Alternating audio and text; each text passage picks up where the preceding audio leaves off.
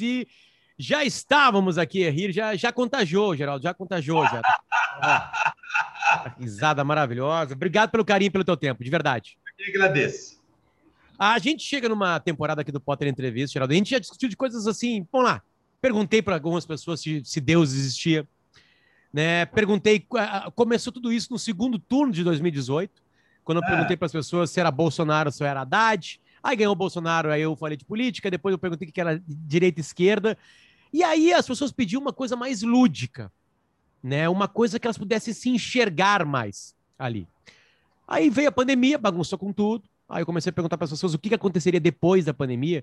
E a vontade que eu tenho, Geraldo, de, dentro do perfil de como tu enxerga a vida, é de esquecer esse lado político aqui, mas perguntar para ti se Deus existe perguntar para ti o que vai acontecer depois da pandemia, perguntar para ti a, a, o tema disso aqui, que são histórias de barra da vida, e eu acho que tu preenche as duas coisas. Tu tem histórias, a tua história de vida é linda, né? E tu tem histórias também para contar. Então, sinta essa vontade, Geraldo. Pode falar o que tu quiser, não vou atrapalhar aí. Então, escolhe o tema e seja então, bem-vindo ao Potter Entrevista. Eu vou já te, começar te contando uma coisa, Lu. É, para sua decepção, você não tem o poder de me atrapalhar. Okay. Eu as pessoas andam se incomodando com muito pouco, andam se deixando atrapalhar ou se deixando incomodar com o outro. E a vida é muito mais simples. É, é, a felicidade é muito mais acessível. A riqueza, você nasce com ela. O sucesso e a sorte também te acompanham no seu nascimento. As pessoas estão perdendo a referência de valores e não percebem que nascer é uma dádiva. Nascer já é um campeonato que você venceu 70 bilhões de espermatozoides. Então, assim, a, a, se você for lá para a sua essência, você vai ver que você já nasceu privilegiado, você já nasceu com sorte, com sucesso, você já nasceu no colo de alguém que cuidou de você, se não vida em vida você tinha. Você já nasceu de uma deusa chamada mãe, que você de, de, o tempo passa, você esquece que Deus é, é, é, vem depois da, da mãe. A mãe, Deus deu a mãe para dar você. Então, ou seja, cara, eu acredito em Deus, é claro que eu acredito, senão a vida não tem sentido. Senão a nossa existência não faz sentido. Eu não estou falando da existência física, eu estou falando da existência espiritual. Como é que você pensa? Como é que você sente? Como é que você imagina? Como é que você cria? Como é, como é que você existe? E por que, que todos nós temos um tempo? Cara, se não tiver uma. E por que, que o tempo acaba, acaba de maneiras diferentes para cada um de nós?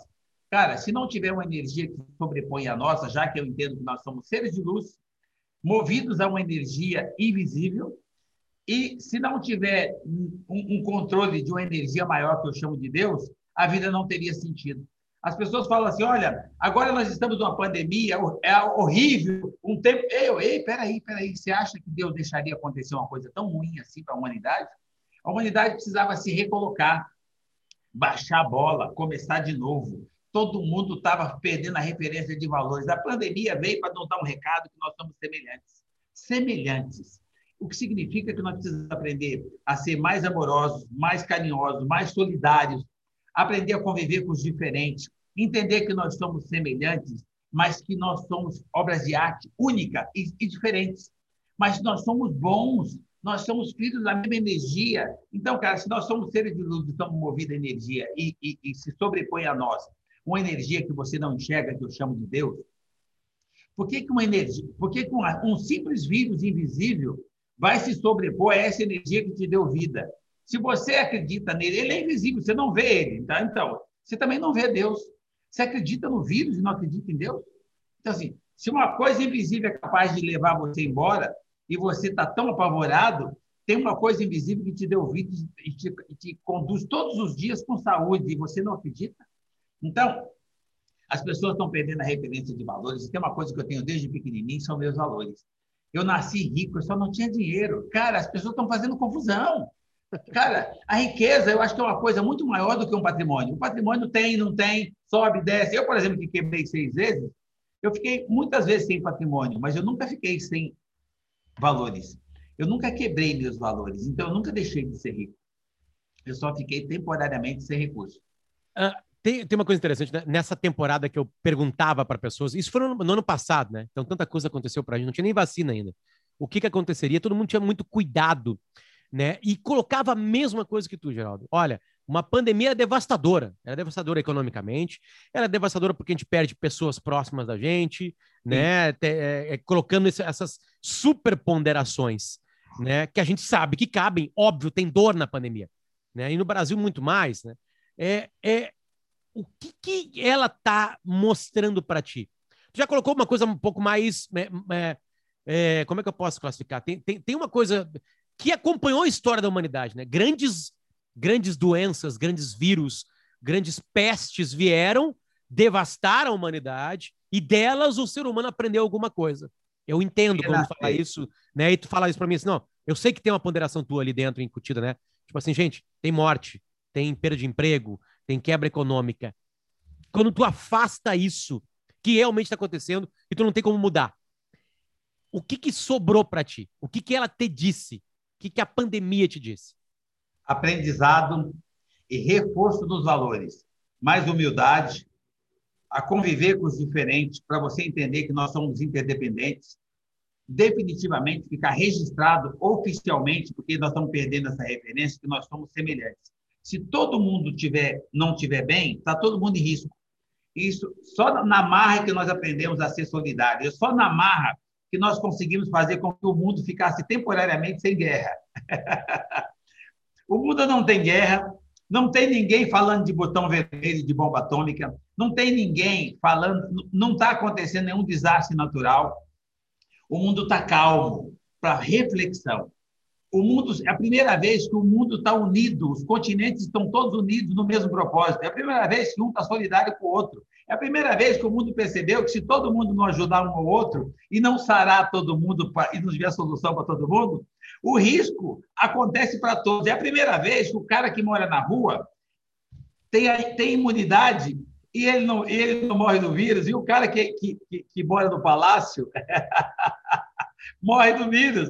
Então, assim, cara, é a primeira vez que, que, que nós estamos ficando num patamar para entender definitivamente que não tem esse cara do o cara especial, um cara fora da média, um QI elevado. Não, não, um ser humano.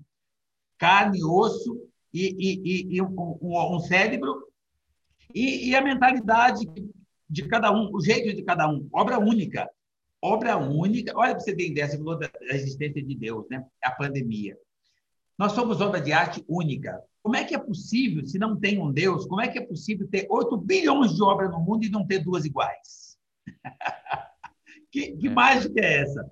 Não tem dois cérebros, não tem, não tem duas impressões digital, não tem dois DNA, não tem duas íris, pessoas diferentes, não tem duas energias, não tem duas espiritualidades, nós somos seres únicos.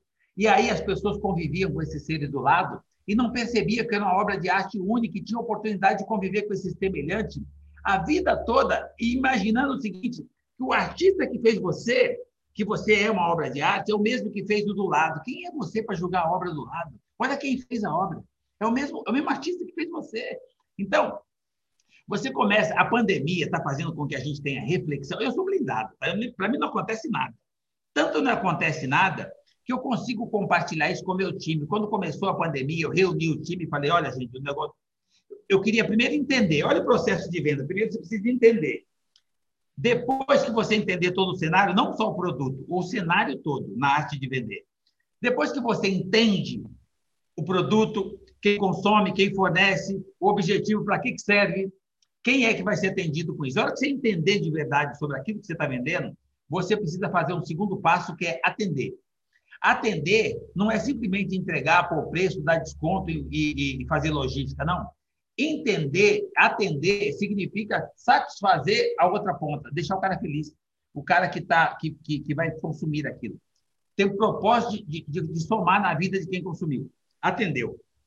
A hora que você atendeu de verdade e você contribuiu para o crescimento, para somar na vida da pessoa que foi atendida, por consequência, conclui, fecha a operação. Aí que acontece a venda. E aí, quando, quando a gente fala de, de, de, dessa fase que nós estamos passando, entende, eu procurei entender a pandemia, o que estava acontecendo. Procurei pegar informação, porque tinha informação trocada para tudo quanto é lugar, atravessada, ninguém sabia de nada, ciência fala uma coisa, outra ciência do outro país falava outra, OMS falava uma coisa, a política falava outra. Eu quis entender o cenário. a hora que eu consegui entender, eu entendi que a única coisa que estava clara é que tinha que usar álcool, sabão e álcool gel e máscara, só. O resto ninguém sabia nada. Então eu falei, se o problema é higienização e proteção de respiração, então eu vou eu mesmo vou treinar meu povo, vou dizer a eles quem é que tem que ir para casa, para todo mundo se declarar em condição de ficar ou não. Mas eu vou fortalecer essas pessoas no que, no que eu tenho certeza que vai fazer toda a diferença, o emocional.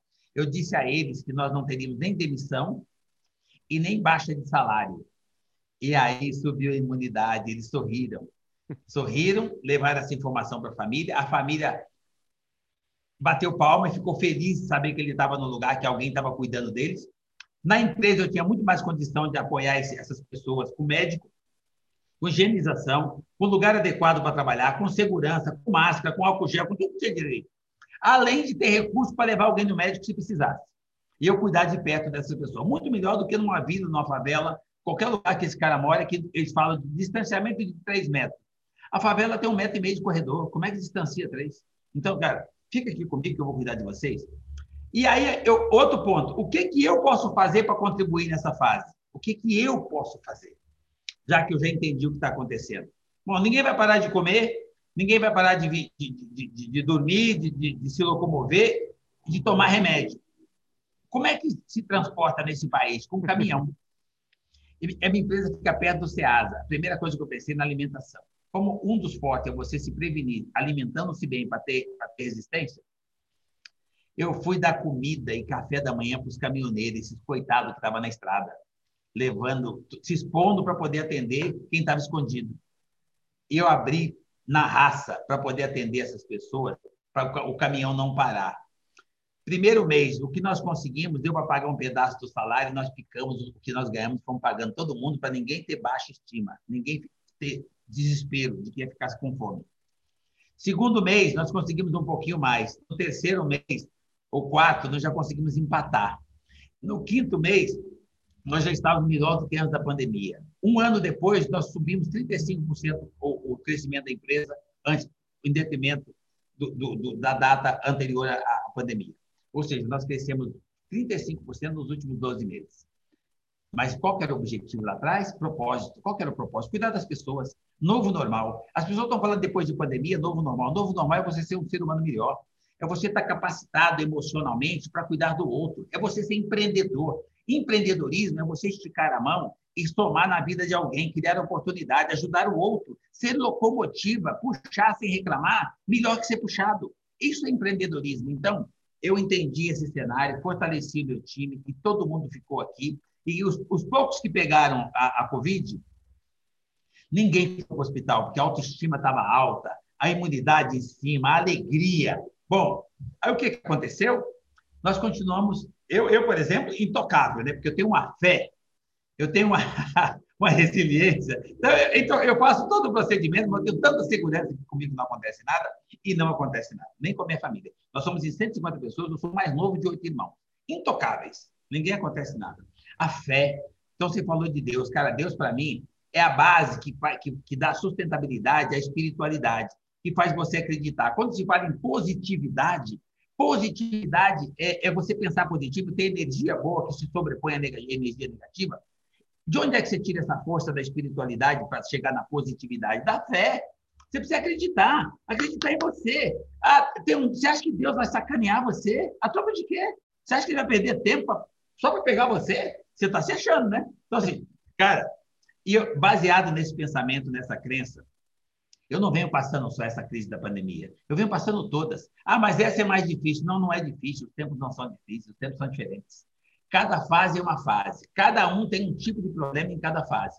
Mas todos os problemas vieram para nos fortalecer, para nos dar anticorpos, para nos dar resistência, para nos dar resiliência, para, nos preparar para caminhar. Se você nunca andou de quatro e comeu coisa do chão, você não tem nem anticorpos e nem sabe andar. Primeiro você anda de quatro, depois você sai tropeçando, depois você acredita e vai, e aí daqui a pouco você está caminhando, daqui a pouco você até corre. Mas é um processo.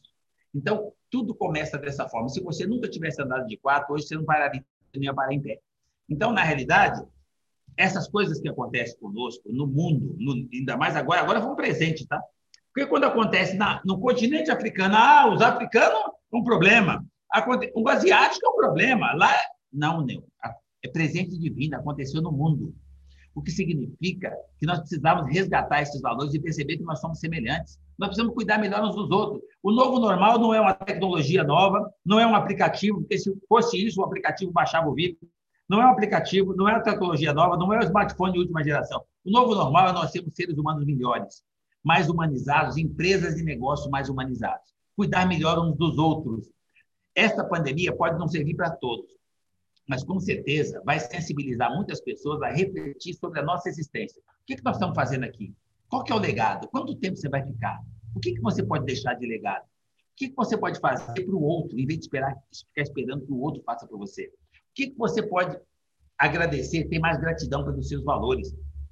Família que você tem, seu país, a, a, os amigos que é a extensão da família, o lugar que você trabalha, o privilégio de sair de manhã e ter o que fazer, a quarentena teve que vir para o cara entender o seguinte, cara, ter o que fazer já é um presente. Então, sair de casa de manhã já é um presente. A felicidade está nas coisas mais simples. Então, na realidade, para mim, esta fase é um grande aprendizado.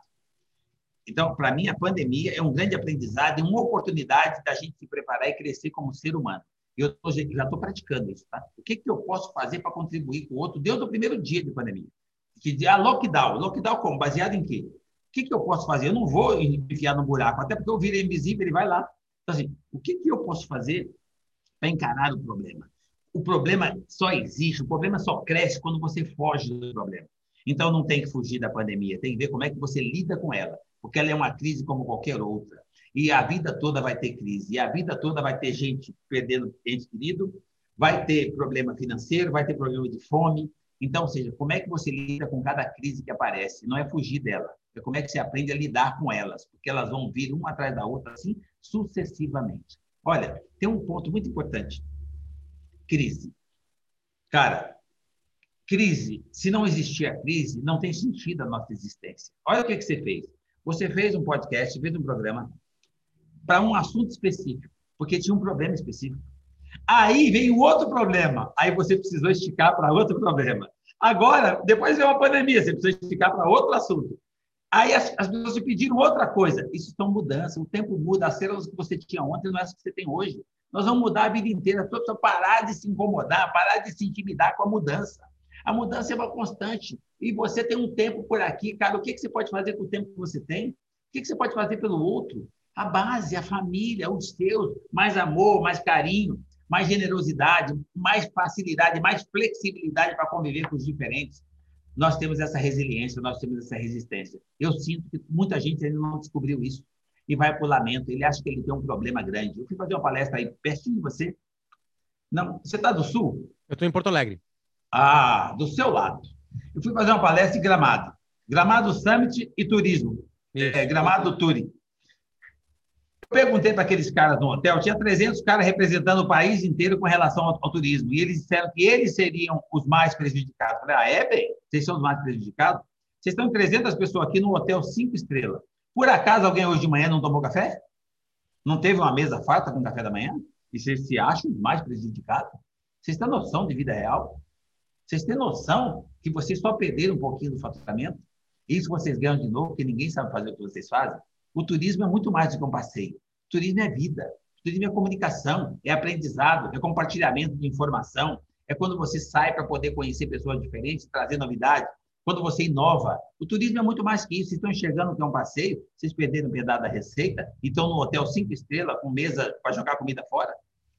Ah, eles baixaram a cabeça e começaram a olhar para dentro, porque eles estavam se lamentando como se eles fossem as vítimas da escravidão, a vítima do local. Cara, já passou local, já passou escravidão, já passou uma dúzia de guerra e nós superamos tudo isso. Você acha que uma pandemia, com toda a tecnologia que nós temos, com toda a ciência que nós temos, com todo o dinheiro que o mundo tem, vai nos incomodar porque vai ficar aqui dois ou três meses? Não, né? Geraldo, eu encontrei uma, uma dificuldade na pesquisa que eu estava fazendo para descobrir mais coisas para a gente conseguir linkar com esse assunto de hoje aqui, tá? Que eu assim, eu preciso achar pessoas xingando, geral. Não existem pessoas xingando. Tem ninguém falando mal de ti. E aí eu descobri um cara que fez uma observação muito legal numa postagem tua no Instagram. Ele faz assim, é, é, é assim, O Geraldo, ele fica falando que todo mundo pode, que todo mundo pode se levantar e blá blá blá. Ele é um homem negro, né? E no Brasil os negros têm dificuldades, né? No Brasil pobre tem dificuldade. Uh, se acumular a cor da pele com a pobreza piora a situação. Mas o Geraldo é craque. O Geraldo quebrou algumas vezes. Ele não pode se comparar com as outras pessoas, porque ele tem algo a mais. O Geraldo Rufino tem algo a mais mesmo? Ou o Geraldo Rufino é igual qualquer menino, menino que com sete anos de idade perdeu a mãe, num bairro pobre de uma cidade brasileira? O Geraldo é diferente mesmo. Não dá para a gente colocar a tua régua para outros milhões de brasileiros que sofreram as mesmas coisas que sofreu lá atrás? É justamente o contrário. Quando a pessoa me conhecer, ela vai ver que eu sou o cara mais perdido do mundo, dependente da mãe, das irmãs, da mulher. Eu sou um cara que mal sabe baixar um aplicativo. Meus filhos baixam para mim, às vezes, que a gente acham que eu nem sei baixar um aplicativo. Eu sou um cara que lá atrás, eu, eu, eu nasci com uma mulher aberta, é, como toda criança, só que a criança fecha com um ano, um ano e pouco. A minha fechou com sete anos e meio. Então, eu fui criado meio mimado, porque minha mãe tinha medo que eu batesse a cabeça, porque a pelezinha era muito sensível e tal. Então, não me deixavam fazer nada. Então, eu não aprendi a fazer quase nada. Eu sou o cara mais comum do mundo, mas tinha uma coisa que eu aprendi que são valores. Mas esses valores é sensível a todos. Eu aprendi a ouvir e eu recebi uma coisa especial que já me tornou especial lá atrás. Mas todo mundo pode acessar. Eu recebi mentoria. Eu tinha uma mentora que não sabia ler nem escrever, chamado mãe. ela tinha vivência. E quando ela dizia para mim que ser negro não era um problema, era um privilégio, que eu tinha que agradecer ser quem eu era, eu acreditei na minha mãe. Quando minha mãe disse que morar no barraco de chão batido não era um problema, aquilo eu podia mudar, só depende de quantas horas eu estava disposto a trabalhar. Como o dia tem 24, eu nunca achei que precisava trabalhar menos de 14. Então, eu nunca tive um problema com a pobreza. Eu sempre superei o estado que eu estava. A minha mãe dizia que eu precisava conviver, as pessoas eram boas. E jogando bola no campinho de barro na favela, eu aprendi a conviver com os diferentes. Todos os meninos eram bons. Não queria saber se era filho de A, filho de B, se era menina, se era menino, se era do meio, não fazia diferença. Ali eu aprendi a conviver com os diferentes, e minha mãe dizia, as pessoas realmente são boas, elas só são diferentes. E eu aprendi a conviver com as pessoas. Tudo que você fizer na vida, você precisa do outro. Quando você aprende a conviver com o outro, você é mais feliz. Eu aprendi a sorrir muito cedo, quando eu conseguia acessar uma maçã que era jora rara. Eu conseguia até uma laranja, mas uma maçã? aquilo me abriu um sorriso que não tinha tamanho. Eu consegui ser solidário quando eu tinha cinco anos, que eu ajudava minha mãe a buscar resto de feira para comer. E a mamãe dizia que, depois de preparado tudo aquilo que ela trazia da feira, ela trazia muito mais do que a nossa necessidade, porque ela ganhava aquilo, né, que é sobra de feira, para dividir com os vizinhos. Olha que interessante. Essa mentora que não sabia ler nem escrever. Ela fez isso dizendo que, para eu aprender que, independente da minha condição social, eu já podia ajudar o próximo. Eu aprendi a ajudar o próximo quando eu tinha seis anos de idade. Eu queria ser importante. As pessoas querem. Eu tenho uma mentoria que chama. Eu faço mentoria para alguns grupos, que o nome da mentoria chama Valores e Poder. Para ajudar as pessoas a achar um objetivo, para concluir o propósito, para melhorar o propósito. Olha, como é que eu fiz isso? Vida real, na prática, eu vivi isso. Eu, é, naquela época, eu queria ser importante. Eu queria ter poder. E eu me sentia muito poderoso quando eu conseguia trazer comida e dar a comida em vez de receber a comida. Eu me sentia muito poderoso em poder ajudar o próximo em vez de ser ajudado. Eu me sentia muito poderoso quando eu olhava para o espelho, via que eu era negro, e a minha mãe disse que era um privilégio, que eu seria um cara especial. Eu entendo que especial é você estar vivo e olhar para o espelho e ter orgulho de você. Então, eu me sentia especial. Eu arrumei um trabalho com oito anos de idade depois que minha mãe, minha mãe faleceu, eu tinha sete anos e meio. Quando eu arrumei um trabalho com oito anos de idade, eu quis dar continuidade ao que eu aprendi com a minha mãe, eu queria ser importante. Como é que eu ia arrumar um trabalho com oito anos para sacar carvão e ser importante? Porque eu conseguia fazer diferença para outra pessoa. Ser importante para mim é quando você consegue contribuir com o outro. Você ser a locomotiva. Eu, com esse trabalho, eu conseguia na minha casa, na favela, papai conseguia pôr arroz feijão, até às vezes até um bife ou um ovo, mas não conseguia ter pão com manteiga de manhã. E com o meu dinheirinho que eu ganhava, que era pouco mais de meio salário, eu conseguia ter pão com manteiga em casa. Eu me sentia muito importante. Eu somava muito na minha família. Já era um cara que contribuía. Aquilo me dava um grau de importância. Quando eu fui catar latino até o sanitário, o que eu achava no lixo que eu trazia para casa era uma riqueza. Aí eu fiquei mais importante ainda. Eu era um cara que fazia diferença. Então, gente, não existe um cara diferenciado, um cara que nasceu com o que a mais. Existe gente que nasce e que tem a oportunidade que eu tive de aprender valores, de perceber e valorizar a humildade, a simplicidade, fazer com simplicidade, não se achar maior nem menor, se achar semelhante, igual. O outro pode, você também pode sim. Onde é que eu tiro essa força toda? Na gratidão. Eu levantava de manhã no barraco de chão batido e o sol passava pela fresta do barraco, a mamãe fazia pôr o joelho no chãozinho e agradecer. O privilégio do sol estar tá entrando era Deus. Ela dizia que era Deus. Que era mais, eu, que é o único jeito de eu ganhar mais um dia, se Deus desse. Então, quando o sol passava na fresta do meu barraco, eu agradeci o privilégio de mais um dia. Ali eu ganhava força, porque tudo que eu precisava o dia. Eu mudei de endereço, mudei minha estrutura, e o sol hoje entra na veneziana de uma casa diferente. E eu agradeço como tivesse cinco anos de idade, o privilégio de mais um dia. Eu não mudei meus valores, eu só mudei de endereço. Gente, eu sou a mesma pessoa. Eu adoro a simplicidade, sou apaixonado pela, pela, pela humildade. Para mim, a melhor virtude de um ser humano é a humildade. Isso foi me fortalecendo, foi aprendendo a cuidar dos meus, fui fortalecendo meus irmãos. Eu arrumei um trabalho oficial só com 13. Até aí eu tinha muitos trabalhos, mas é, é, informais. Com 13 eu arrumei um trabalho formal numa multinacional, com a mesma mentalidade que eu tinha. Eu não fui para lá porque era uma empresa multinacional, tocada por judeus, alemães, racistas. Racista? Por que são racistas? É porque você é negro, tem problema aqui. Mas qual é o problema? Não tem problema. Nós gostamos de você, você é um cara só sorri, sempre feliz, super simpático. Então é só você não entrar na sala deles. Eu falei, ué, mas qual é o problema? É porque eles são racistas. Eu, eu não sabia o sentido da palavra racismo. Então eu entrava na sala deles. E aí a gerente me pegou entrando lá e falou assim: olha, não pode. Por quê? Eu já falei para vocês que são racistas. Falei, mas por que, que tem? Não estou entendendo. Você não sabe o que é racismo? Não. Ela falou assim: eles têm discriminação racial. Eu falei, mas o que, que é isso? Eu não sei o que é uma coisa, é claro que eu também não sei o que é a outra. Ela falou assim: você tem que voltar para a escola. Ela voltou para a escola para eu aprender o sentido dessa palavra.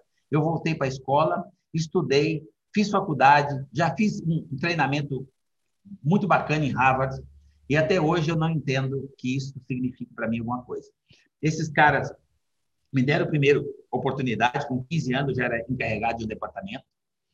Eu, trabalhando para eles de office boy, eu ganhei credibilidade deles. Me ensinaram depois mais um pouco, me colocaram no departamento que era de confiança deles com 15. Eu fiquei lá até os 30 anos, de office boy a diretor, e, e eles são meus amigos, mentores e parceiros até hoje. Cara, no que, é que você acredita? Por que, que você acredita nessas falsas crenças? Por que, que você acredita quando diz para você que você não pode? Por que, que você acredita no negativo? Por que, que você não acredita em você? Por que, que você acha que as pessoas são ruins? Por que, que você põe rótulo nas pessoas?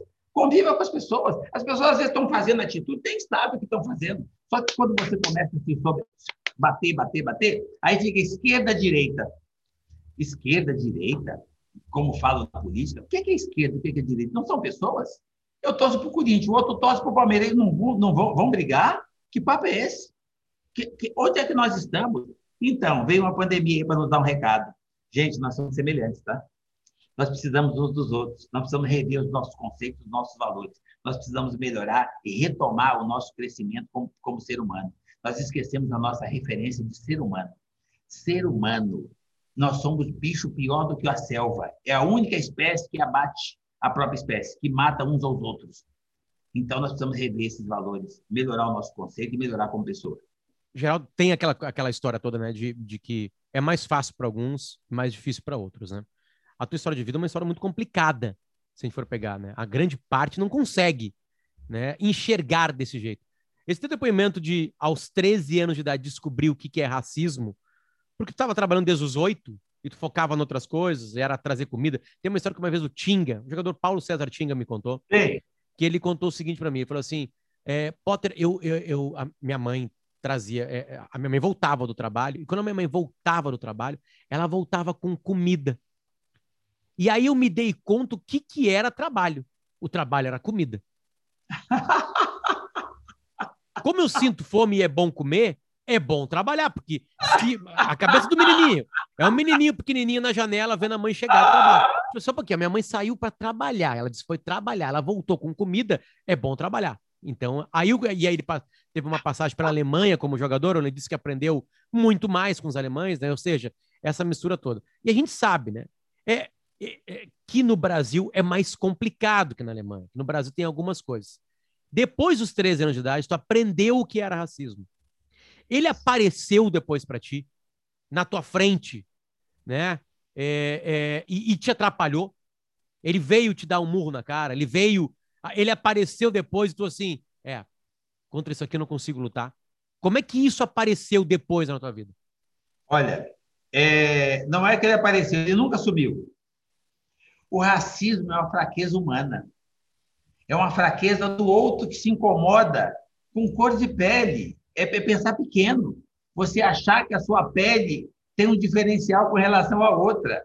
Então, assim, cara, não existe isso, é coisa que põe na sua cabeça. Coloco todo dia e falo, Potter, você é um banana, hein? Você é um banana, hein? Daqui a pouco você está apodrecendo, você acreditou que você é um banana. Cara, não importa o que eu estou falando para você, é o que você acredita. Você acha que vai adiantar eu ficar aqui? Potter, você é estranho, hein? Olha, olha essa pele, nossa, você é estranho. Já, já pensou em começar a acreditar nisso? Cara, as pessoas acreditam no outro. O mundo tem 8 bilhões de outros. Eu acreditei na minha mãe. Cara, assim, cara, as pessoas têm essa fraqueza de usar argumento, artifício para enfraquecer o outro. Uma criança que brincava comigo na escola e me chamava de macaco ou de urubu, é porque ela aprendeu com algum adulto que aquilo ali me ofenderia, que aquilo ali era, era, era, era pejorativo. Então foi uma forma dela me xingar, ela não sabe nem o que está fazendo. É que ela ouviu o outro falar e viu que o outro ficou bravo, ela pegou e usou para mim. Cara, então é natural que as pessoas tenham essa fraqueza e resolvam. Que nem, por exemplo, eu vou xingar a sua mãe, eu tiro você do sério na hora, dependendo do que eu xingar a sua mãe. Mas eu sou uma criança, é que eu ouvi dizer que se falar isso, isso é negativo e você vai ficar bravo. Então, gente, o ser humano tem uma, é, ele é muito frágil e ele é muito é, é vulnerável então, se você não tomar cuidado, você começa a se deixar levar pelo que o outro falou, pelo que o outro acha, pelo que o outro pensa, e você passa a viver baseado no outro. Então, eu sempre vivi baseado em mim, né? O que eu acredito é naquilo que me faz bem, é naquilo que realmente tem sentido. Não tem sentido o cara falar para mim que para mim vai ser difícil porque eu sou negro, baseado em quê? Não tem sentido. Ah, porque o outro falou que tinha. É, peraí, não tem negro rei? Claro que tem. Não tem negro bilionário? Claro que tem. Não tem negro campeão A, B, C, D? Claro que tem. Então, por que, então qual que é o problema? Por que, que isso é um problema? Não é um problema. Olha, nós tivemos um presidente, um dos melhores presidentes do, desse planeta, que é o Obama, que é negro, e até hoje as pessoas continuam achando que não era possível. Ele foi dono do mundo por oito anos e ainda interfere como. Ele ainda é reverenciado no mundo como um dos donos do mundo até hoje. E, e você acha isso não é o suficiente para as pessoas perceberem que se um pode, o outro também pode? Você acha isso não é o suficiente para as pessoas perceberem que não tem limite quando você quer de verdade alguma coisa? Quando você quer de verdade alguma coisa, você vai buscar. É aquilo que você acredita. Meus filhos são mistura, então são afros. E eles nunca tiveram problema. Porque o grande problema não é só a cor de pele. O primeiro problema do racismo é a condição social. Se você nascer pobre, você pode ser lourinho do olho claro. Se você estiver na favela, você vai sofrer as mesmas consequências que sofre o negro. Se você estiver na Zona Sul, no melhor lugar da Zona Sul, na elite, e você for negro e estiver andando num carro importado, você vai ter o mesmo. As pessoas vão, te, vão cuidar de você com todo pisando em ovos, do jeito que cuida do outro cara. Não faz diferença. Tá? Ao contrário, vão ficar loucos para saber quem você é, porque você é diferente mas não vão encarar você de jeito nenhum. Por quê? Porque você encara você um problema, você tem recurso. Encarar você um problema porque você é famoso. Encarar você um problema porque você é artista, porque você é jogador, porque você é rico. Então, na realidade, o grande problema do racismo é o social. É onde é que você está e qual a condição que você tem. Então, eu aprendi essas duas fases. Naquela condição, eu me fortaleci o meu psicológico acreditando em mim e na minha mãe, que dizia que eu era privilegiado e eu podia conseguir o que eu quisesse. Então, depende de quanto tempo eu estava disposto a focar naquilo, até aquele propósito. Então, nunca foi um problema. E, e depois que eu comecei a, a buscar espaço, valores, recurso, o problema foi, foi diluindo de vez. Porque aí as pessoas começam a olhar para você, aí olha para você e fala para você: é, Ô negão, Eu, eu falo para o cara, pois não, eu sou negão, pois não. Aí ele olha a roupa, o relógio, o carro e fala, oh, desculpa, doutor. então, na realidade, é uma hipocrisia tão grande que se você se deixar levar, você vai ficar tão pequeno quanto quem te avalia. Então, por que, que você se deixa levar? Por que, que as pessoas ainda acreditam nisso? O grande problema do racismo é o próprio negro, o próprio gay, a própria lésbica, a própria. Porque racismo tem todo jeito, é o próprio gordo. É quando ele aceita ser avaliado pelo outro, quando ele aceita, ele aceita o julgamento do outro. Quando ele acredita nele, não tem problema. Não tem problema se você for gordo e você gostar de você. Você quer que se dane o que o outro está falando. Você encara o cara e entra em qualquer lugar, sai de qualquer lugar e não vai acontecer nada. Se você for negro, você gostar de você, agradecer ser quem você é e não começar a ficar se sentindo como se você fosse menor ou inferior, essa energia vai contagiar o outro a acreditar em você igual. Tem uma história que eu gosto de contar que chama Harvard. Eu tive em Harvard durante um tempo, eu ficava olhando o que, que tinha de especial em Harvard. Não, eu, eu fiquei lá tempo suficiente para descobrir que lá não tinha nada de especial e eles são top. Mas como é que eles conseguem ser top se você não está vendo nada de especial? Eles têm uma cultura do acreditar. Eles acreditam tanto neles, eles acreditam tanto na história deles, naquele que constituiu, na energia que eles vivem lá, que quando você chega lá, você se contagia e começa a acreditar também. E aí tem mais de 30% daquele time que não é, não é americano, nem de lá é. Só que eles vão para lá e acham que agora eles estão no céu e sai de lá com diploma de eu fiz Harvard. E todo mundo diz: Meu Deus, dá licença, hein? abaixa a cabeça. Então, ele podia ter feito a Unip aqui, qualquer faculdade aqui em São Paulo. Se tem uma faculdade aí no Sul, que eu faço aula na. Eu dou aula aí de empreendedorismo na, na PUC-Sul. Sim. A PUC-Sul e, a, e, a, e um pedaço de Harvard, sabe qual é a diferença? O endereço. Lá em Harvard, as pessoas acreditam, você vai na PUC-Sul, é igual tem professores brilhantes. Limpeza, organização, disciplina, conhecimento, é, tecnologia, ferramenta, tem tudo. Mas não é, não está escrito Harvard na porta. Aí o cara acha que, tipo assim, Harvard seria um pouco melhor. Não, filho. Então não mude de endereço, mude de comportamento, mude o jeito de pensar, mude a sua atitude, acredite em você. Você vai ver que tem uma Harvard dentro de cada um de nós. Quando você passa a acreditar, você contagia o outro a acreditar também. E aí você realmente fica melhor. Então, talvez eu realmente tenha esse diferencial. Eu acredito demais. E de tanto acreditar, eu acabo contagiando as pessoas a acreditar também. Como ninguém faz nada sozinho, eu consigo formar time. Eu tenho um time gigante na família, na extensão da família nos negócios. Eu tenho um time que me admira, que anda comigo, que acredita em mim, porque eu acredito tanto em mim que eu contagio as pessoas a acreditar também. E como eu faço pelo bem, vai se tornando uma bússola e as pessoas vão se guiando e eu vou multiplicando isso. E quanto mais bem eu faço, quanto mais eu compartilho bem, mais o bem volta para mim. Por isso eu permaneço com a minha blindagem polida. Eu sou blindado. Nada, nada me incomoda, nada me atinge, nada me enfraquece. Eu, eu com certeza, neste país chamado Brasil, eu renasceria das cinzas. Mas nem na cinza nós estamos. Nós somos privilegiados. A comida do mundo sai daqui. Nós temos o melhor clima do planeta, a melhor quantidade de terra produtiva, o melhor agronegócio, a melhor quantidade de água doce, a melhor quantidade de minério. É o único lugar no mundo que tem reserva de, bio, de nióbio. Cara, nós somos milionários e ainda tem gente até hoje acreditando que nós somos pobres, porque alguém pôs na cabeça que a gente era terceiro mundo e alguém acreditou. Por isso que eu digo para você, você é aquilo que você acredita. Para de acreditar nos outros, para de acreditar na negatividade, acredite em você. Acredita na sua mãe, que é o melhor para você. Acredita na base da família, nas coisas simples. Acredita e vai. Os grandes bilionários desse mundo são as pessoas mais simples. A maioria. São pessoas que fazem o simples, que fazem o óbvio, que se dedica 14, 15 horas por dia num propósito. Aí diz, olha, esse cara teve uma estrela. Então, você tem uma constelação inteira, pega uma para você. Não tem maior ou menor, nós somos semelhantes. É propósito. Qual é o seu propósito? Não é de onde você veio, onde você está. Onde é que você quer chegar? Dá o primeiro passo. Agora, ficar dormindo até 10 horas e se esconder debaixo da cama do vírus, isso não vai resolver.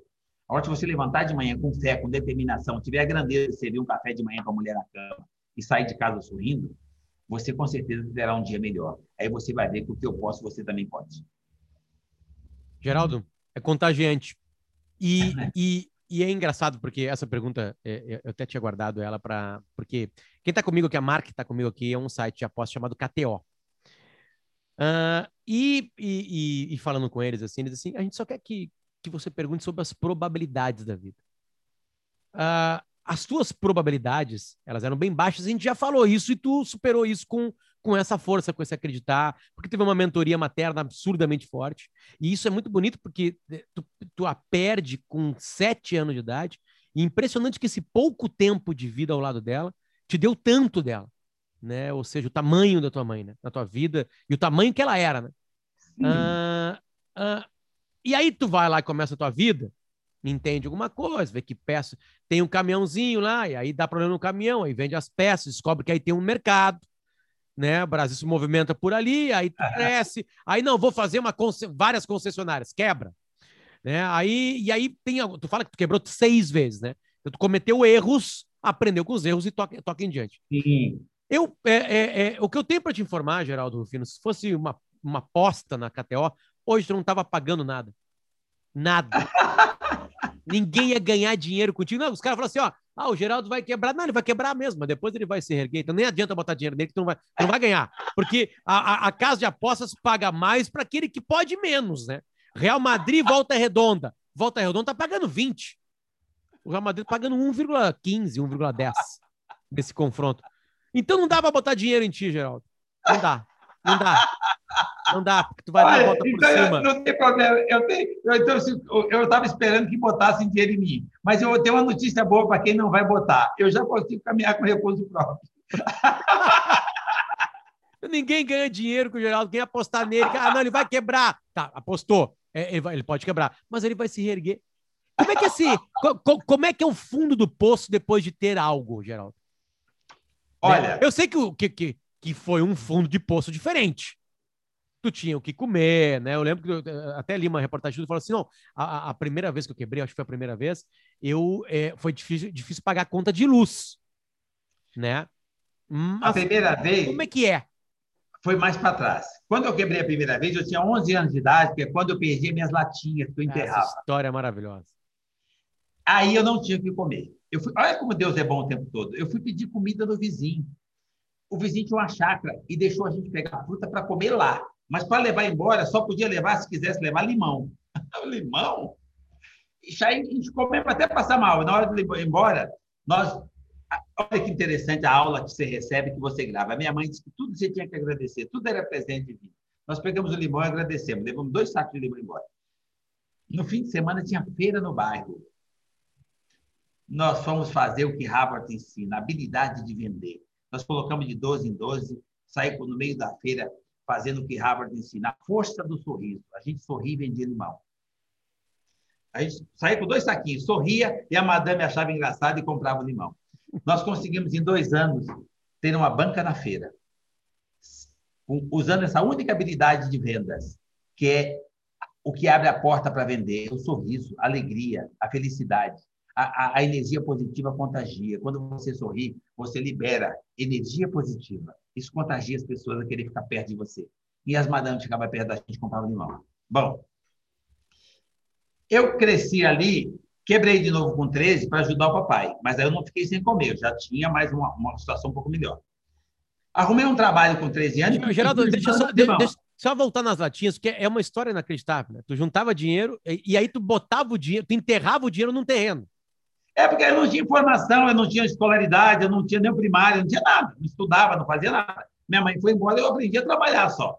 Então, eu, eu, e a gente mal sabia fazer conta. Então, a gente pegava, pegava latinha, eu gostava muito de leite em pó. Então, eu comia o leite em pó, depois a latinha vazia, enchia de dinheiro, levava naquele terreno vazio do lado da favela, contava as moitas, que era o meu mapa da mina, e enterrava o dinheiro, enterrava latinha de dinheiro.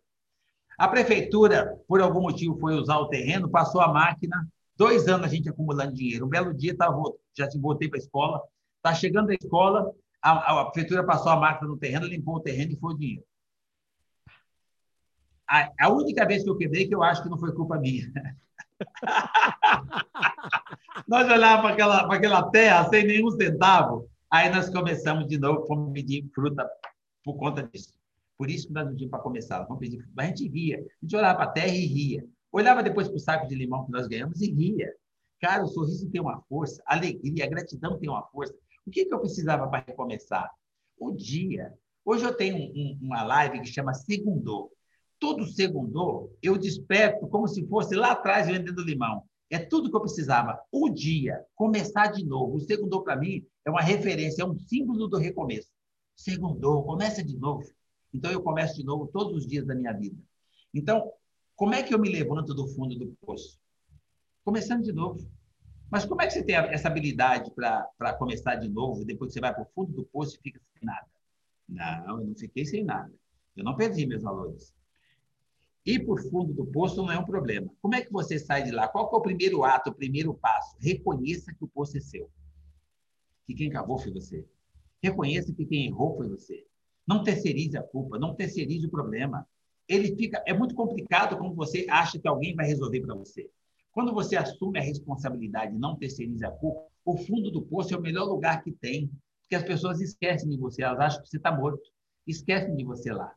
E aí você tem tempo para refletir e, buscar o caminho de volta, porque se você reconhecer que o poço é seu, você vai ser o engenheiro dessa planta e que você consegue voltar. As pessoas que vão para o fundo do poço e não voltam é porque ele fica tentando ver quem empurrou ele lá. Não, ninguém te empurrou lá. O engenheiro é você. É você que cavou o poço. Volta, para de cavar. Acredite em você. Olha para cima, tem luz em cima. E volta. Então, todas as vezes que eu desci no fundo do poço, eu voltei. A vez mais, que deveria ser mais complicada, foi quando eu me meti a fazer uma coisa que não era meu métier, a vaidade veio, todo mundo dizia que eu era o cara, eu tinha um bom dinheiro, e eu resolvi abrir uma rede de concessionária, e quando terminou aquele processo todo, que as coisas não deram do jeito que eu achei que dava, e a vaidade juntou com a arrogância, eu fui indo. Então, quando eu fui fechar a conta, eu devia 16 milhões. Aí o que acontece?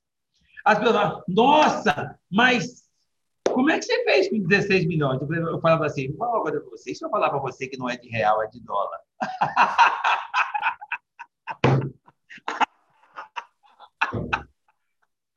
Meu Deus. Então, aí demorou um pouquinho mais, mas eu cometi um erro maior ainda quando eu fiz isso. Quando eu fiz isso, eu tinha um sobrinho que falava assim, tio, o senhor sempre cresceu, né? O senhor ajuda a família toda, fortalece a família toda. É, e eu, nós estávamos, eu tinha uma casa numa praia aqui em São Paulo, uma casa na praia com 1.360 metros. Olha isso. Aí eu falei, tio, nós fizemos uma festa em casa, dormiu lá, consegui, para dormir, dormia 100 pessoas. Aí eu falei, ô, ô, ô, ô, tio, se o senhor perder tudo isso, olha que, que merda que eu fiz. E se, eu, e se o senhor um dia perder tudo isso, como é que o senhor faria? Eu falei, eu ganho tudo de novo. Ele é sério? Se eu perder tudo, mas, mas como assim? Se eu perder tudo, eu tiver que começar de novo, eu já quebrei tantas vezes. Se eu quebrar nesse estágio que eu estou, eu precisar começar de novo, em cinco anos eu ganho tudo de novo. Essa foi a meta. Eu não tinha que ter falado isso, que era cinco anos. Eu continuei inventando, continuei comprando coisa, carro, casa, dando coisa, em plena empresa, fazendo parceria, comprando concessionária, construindo concessionária. E aí veio uma mudança na política, os, os meus parceiros americanos foram embora e, e eu quebrei. Cara, eu paguei pela língua. Demorei cinco anos para voltar. Para ganhar de novo. Então, assim, cuidado com aquilo que você fala. Seu cérebro não entende, ele, ele programa aquilo que você fala mais que uma vez. E eu vivia dizendo que em cinco anos eu ganhava de novo. Foi a única merda que fiz. Cara, quebra e fica quieto, começa a trabalhar e pronto. Não põe data, que você ganhou uma vez, você ganha de novo. Não põe data, não, porque às vezes você põe uma data desnecessária. Faz um dia de cada vez, sobe um degrau de cada vez, que você consegue chegar lá, porque ninguém desaprende a andar de bicicleta. Você andou uma vez, você anda de novo.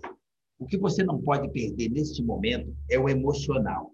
E se você não, não acabou com a, sua, com a sua credibilidade, você não perde o emocional. O seu emocional começa a desabar quando você perde a credibilidade. O problema não é você perder a conta bancária, o cheque especial e, o, e ficar no SPC. O problema é você perder a credibilidade, perder a moral, eu nunca perdi a credibilidade, nunca perdi a moral. Então, todas as vezes que eu comecei, eu consegui voltar e subir um degrau a mais. É bom te ouvir, Geraldo. Obrigado pelo carinho. Obrigado pelo tempo. É... Eu que agradeço. Pela história de vida, né? Uma história muito interessante de se observar, assim, uma, e, uma, e uma força, né? Uma força, uma força na natureza. Esse Geraldo Rufino realmente é um, é um levante. Ele, Olha que interessante você começar. As pessoas precisam começar a analisar, principalmente agora nessa fase, o ponto de vista, para onde é que você está olhando. As pessoas estão olhando muito no retrovisor e olhando tudo que é ruim, inclusive o acontecimento do ano que é o Covid-19. Então, do ano passado, já passou. Já começou lá atrás. Já tem vacina, já tem um monte de procedimento, já tem informação, já tem muito mais possibilidade. Então, ano passado já está no retrovisor, como está todos os seus outros problemas, como está também no retrovisor até algum ente querido que você possa ter perdido. Agora, preste atenção: veículo da vida, imagine um veículo da vida. Você está dirigindo o seu veículo, você é o piloto do veículo da sua vida. Agora, na hora que você olhar no retrovisor, você vê tudo isso que eu te falei. Agora, olha para frente, olha o tamanho do para-brisa. Olha o tamanho do retrovisor, que já passou. Agora, olha o para-brisa. Não precisa mais olhar no retrovisor? Não, não, não, não. Todo veículo precisa ter retrovisor, você precisa olhar, olhar lá de vez em quando. Você olha de vez em quando para ver os buracos que você já passou para não cair no próximo. Você olha todos os problemas que você, passou e usa como vivência, experiência, aprendizado, anticorpos. E aí volta de novo e foca no para-brisa. No para-brisa, se você perder um ente querido lá atrás, se você contar direitinho, você vai ver que no para-brisa tem uma dúzia de entes queridos que nem bom dia você está dando. Reflita sobre isso. Olha para o para-brisa e perceba, você já passou em tantos buracos lá atrás, que se você olhar no para-brisa e prestar atenção como você já viveu, você provavelmente não cai no próximo buraco. E você começa, com, começa a olhar, em vez de você olhar com Covid-19, começa a olhar com Vida 21, está no para-brisa. Você está aqui. O segredo era você estar tá aqui. Lembra que eu disse com cinco anos, eu aprendi a agradecer o dia? O dia começou, você está aqui, você já agradeceu hoje? Você já se relacionou dentro de casa hoje? Você já empreendeu na família? Quer se relacionar e fazer alguma coisa pelo outro dentro de casa? Então, cara, então agradece. Deus é bom o tempo todo. Você que é mal agradecido. Agradeça o privilégio da sua existência. Ninguém chega até aqui por acaso, você é muito bom. E não é que o outro é diferenciado, é que o outro é melhor, é que o outro está olhando para um ponto de vista diferente do seu. Tem muita gente olhando para o estrume e tem muita gente olhando para o cavalo. Para de olhar para a bosta, olha para o cavalo. Muito ponto de vista.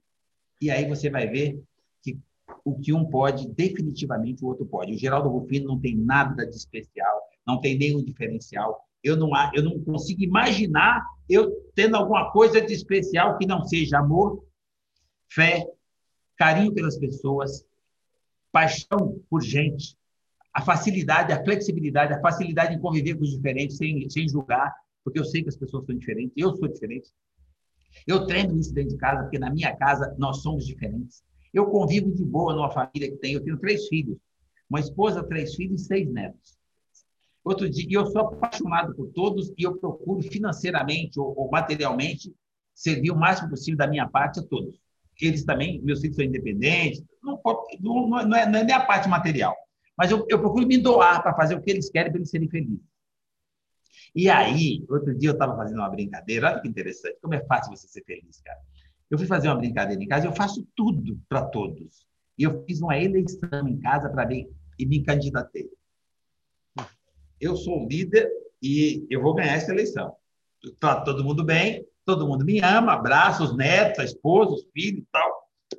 Então, falei assim, mas não tem concorrente? Aí a neta, minha neta, você tem sim, a vovó. Ah, então tá bom. Então, vovó, se candidata aí. A vovó se candidatou. Sabe quantos votos eu ganhei em 12 votos? Nenhum. O teu? Não, a primeira pergunta. A primeira resposta certa. Nenhum. Porque eu votei nela.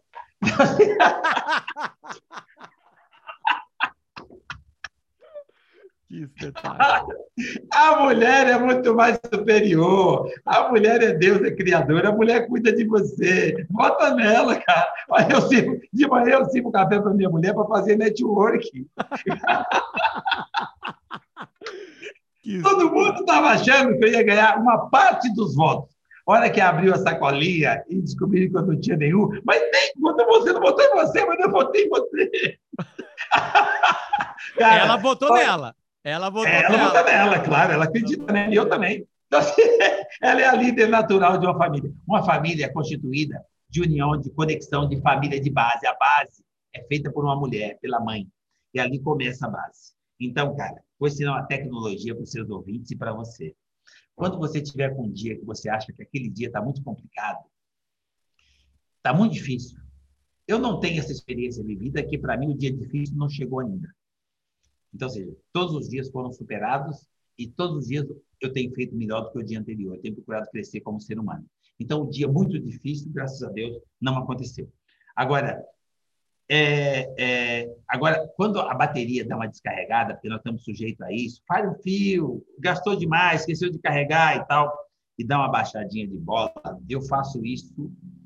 E, e quem tem a mãe faz com mais facilidade. Você pega o smartphone e passa uma mensagem para quem te ama, mulher, filho, pai, mãe, passa uma mensagem e diz: Amo você, estou com saudade de você. Só passei para dizer oi, bom dia, amo você. Só isso. No smartphone no WhatsApp. Se você tiver mãe, manda para a mãe que é mais seguro, porque não tem ninguém que gosta de você mais que a mãe. Então, é, assim, pode estar seguro que você vai mandar a mensagem para quem mais te ama na vida. Essa pessoa tem um poder, essa pessoa que te deu a vida tem um poder de carregar suas baterias do outro lado do planeta, se ela tiver e você do lado de cá, em fração de segundo, que nem a NASA mede essa velocidade, tá? A hora que ela receber a mensagem, você sente um choque aqui na hora da energia que o óleo, que a emoção dela passa de volta para você. E ela te dá uma sobrevida que você não acredita e muda o seu dia, muda o seu universo, muda o seu resultado, muda o seu horizonte, a sua espiritualidade, muda tudo, muda a sua energia. As pessoas estão perdendo a referência e não estão buscando nas coisas mais simples a potência nuclear do coração de uma mãe, do coração de alguém que te ama. Então, eu não tenho a mãe física, mas eu não acredito que tem ex-mãe. Então, quando eu preciso carregar minha bateria, eu mando mentalmente uma mensagem para minha mãe do bom dia. É o suficiente para carregar minhas baterias. Obrigado pelo teu tempo, Geraldo, pelo teu carinho e tua energia, mesmo, de verdade. Um beijo, um abraço. Sinta-se abraçado. Beijo no coração de vocês. Sintam-se abraçados. Tchau, Convida tchau. 21. Valeu, gente.